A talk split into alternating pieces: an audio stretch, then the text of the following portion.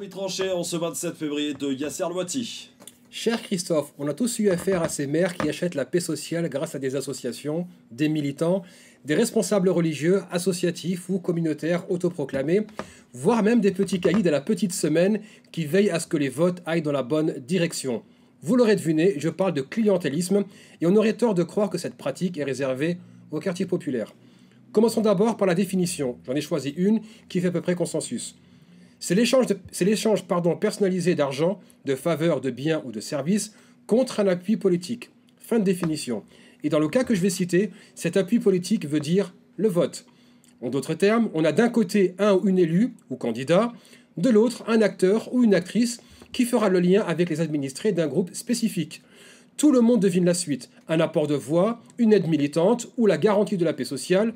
De l'autre, des subventions, un emploi, un logement, un service personnalisé, une place en crèche, des locaux ou encore une place dans l'équipe municipale. C'est pas l'exemple qui manque. Pardon, c'est pas les exemples qui manquent. Je sais que bien des militants sont en train de sourire parce que nous avons tous été approchés par des élus ou des candidats pour appeler à voter en leur faveur. Et cette pratique concerne absolument tous les partis à cause du mode de fonctionnement de notre système politique.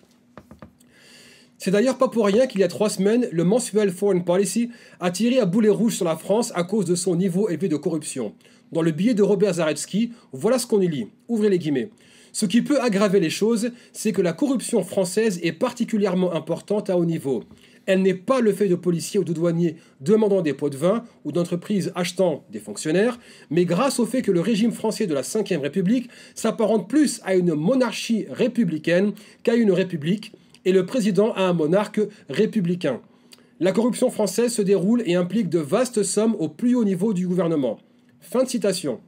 Autant vous dire que les affaires Fillon, Sarkozy, Copé, Le Pen, Cahuzac, Bettencourt et consorts ne reflètent que la partie visible de l'iceberg.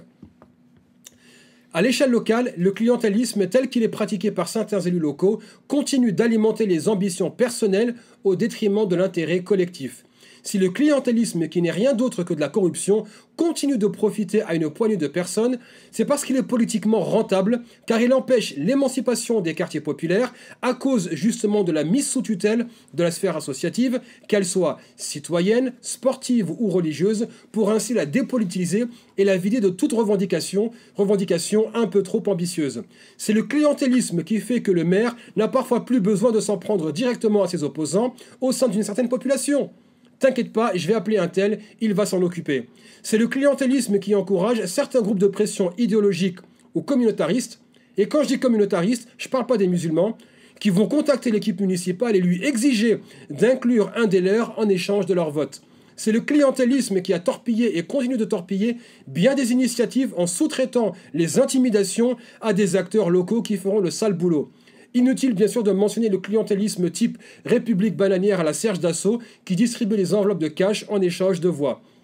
Dans quelques mois auront lieu les présidentielles puis les législatives. Et ces élections vont révéler bien des ambitions politiques chez des personnes qui prônaient ici et là la réforme de notre système politique, l'autonomie et l'émancipation des classes populaires, la défense des populations racisées et, bien entendu, la lutte contre le racisme d'État. Mais comment peut-on parler d'autonomie, d'auto-organisation et d'émancipation en entrant dans le jeu de la politique politicienne? Quel escroc peut encore espérer vendre l'idée qu'on peut changer le système de l'intérieur? Combien se sont compromis ou fourvoyés en y mettant les pieds?